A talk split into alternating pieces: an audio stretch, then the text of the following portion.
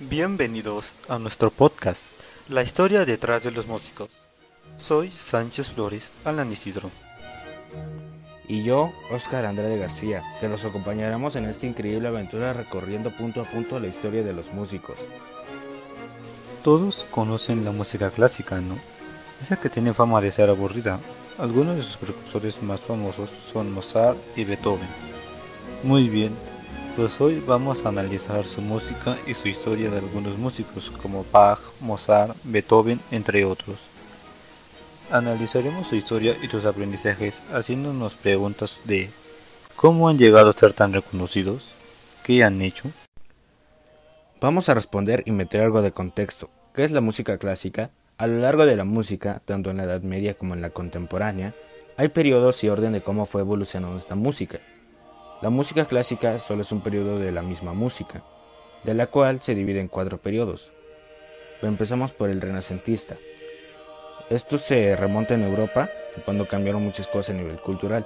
El hombre era el centro de toda la gente, ya que era antropocentrista, y era mucho mejor la idea del hombre que la del mismo Dios. En la música, las escuelas desarrollaron la técnica polifónica, que trata que ambas melodías sueñen, pero a la vez de manera independiente, haciendo una combinación con armonía. Hace tiempo los músicos eran considerados matemáticos, la música era una ciencia más. Ahora seguimos con el barroco. En esta parte se formalizó la música, empezaron a crecer las escuelas que enseñaban esta rigurosa disciplina, y su campo de estudio se separó la ciencia. Este periodo se caracterizó por sobreponer lo emocional encima de lo racional y utilizar el estilo vocal recitativo. También se empleó el bajo continuo, que es algo que acompaña la melodía durante toda la canción. Gracias a esta técnica, se emplearon nuevas formas musicales como cantata, sonata, concerto grosso y la suite. El barroco se extendió más por toda Italia, donde se fundó el primer teatro de óperas en el mundo con su género de óperas.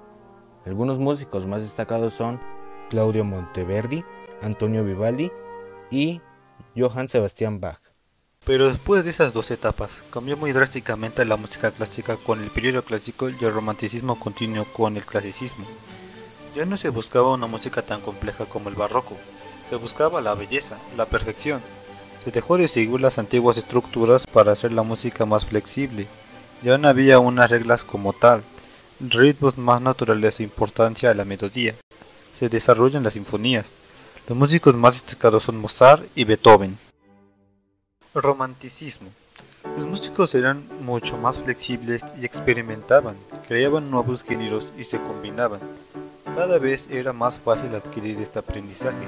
Empezaron a sonar vals, balada, nocturno y preludio. Los músicos más destacados son Chopin y Liszt. Bueno, pues vamos a empezar con uno de los grandes del barroco. Su música era de Dios Bach.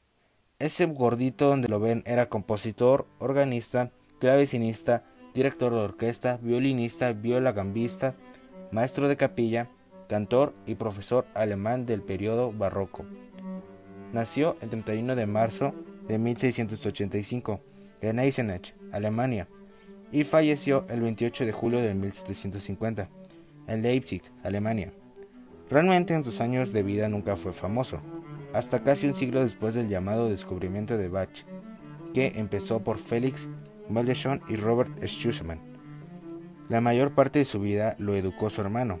Él fue que le enseñó sobre la música, pues su hermano había estudiado con Johann Pachelbel, que es su famosa obra El Canon, y este le pagó una escuela de artes para que Bach se metiera a la escuela de música. Bach no era ningún niño prodigio como Mozart. En su primera obra data de 1708, él ya tenía 23 años y esperaba a su primer hijo. Tuvo 20 hijos con dos mujeres, pero de esos 20 hijos, 9 llegaron adultos y 4 superaron a Bach. Bach empezaba a perder visión y un año antes de su muerte fue operado por el famoso médico John Taylor, y este oculista le dejó ciego en dos operaciones. A la hora de su muerte nadie lo recordó, todo el mundo encontró un desprecio ante él, diciéndole lo peor en su funeral. Y ustedes me dirán, ¿pero qué hizo para ser tan grande? A lo que yo le responderé, él era más pedagogo que un autor, él no seguía las modas. Le gustaba investigar en la música y adentrarse en ella y comparar entre otros estilos musicales. Era el más auténtico del barroco. Algunos músicos le dejaron unas frases como Beethoven, la cual dice, Bach es el dios inmortal de la armonía. Mozart, esto, la música de Bach, es algo que hay que aprender.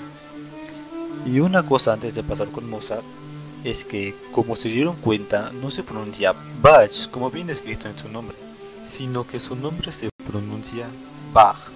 Entrando al periodo clásico de la música, nos encontramos con Mozart. ¿Quién te cae mejor, Mozart o Beethoven? Pues por el momento hay que ver la historia de cada uno y el trasfondo para opinar, compañero. Sí, tienes razón, continúo. Mozart nació el 27 de enero de 1756.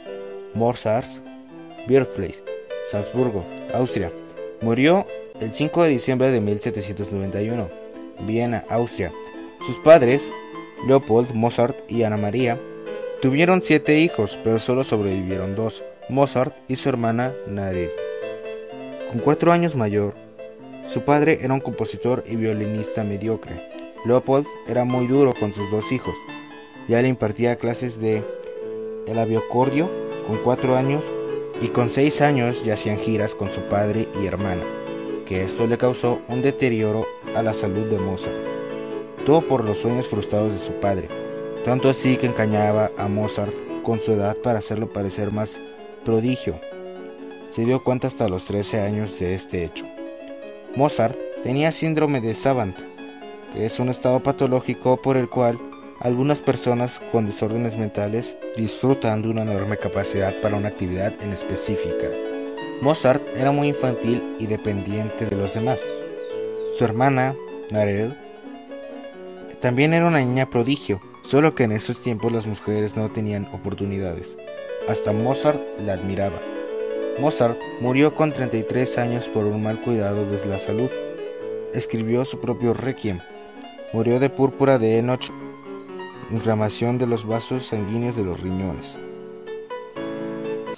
Continuando con la lista, Beethoven nació el diciembre de 1770, Bonn, Alemania. Murió el 2 de marzo de 1827, Viena, Austria. Su padre era un músico mediocre y borracho, que quería que su hijo fuera igual que Mozart. Así que lo puso a estudiar desde muy pequeño y al igual que Mozart cambiaron su edad para hacerlo ver más prodigio. Su primera composición era nueve variaciones para piano en do menor. Se interesó más por el piano que por el clavicordio. A lo largo de su vida tuvo tres enfermedades, entre ellas su sordera. Cuando Beethoven tenía 17 años se encontró con Mozart le improvisó algo para Mozart. Mozart dijo, Fíjense en él, un día será célebre en todo el mundo.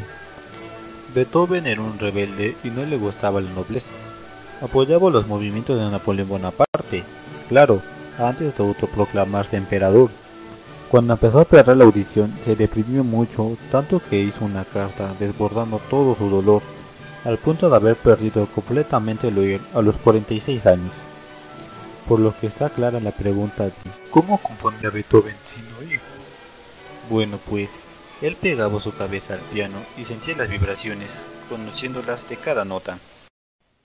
Pues es interesante su historia, ¿no lo crees? Claro, pero sobre todo se ve cómo evoluciona la música a lo largo del tiempo y no solo la música. Vemos a Bach como el dios de la armonía, su escritura muy complementada y compleja. Él y su música eran excepcionales. Luego encontrarnos con un niño prodigio, que nunca se equivocaba en ninguna de sus partituras, y el que considero el más grande, el bueno de Beethoven, pues generó su propio público. Él ya no era música por oficio, si no podía decirse que era el primer músico que daba conciertos. Y sí, como lo comentas, de hecho hay una pintura del funeral de Beethoven que demuestra eso. Él rompió muchos estereotipos con su novena sinfonía tan famosa. Pues ahora entendemos mucho mejor a estos músicos y cómo llegaron a ser leyendas de la música.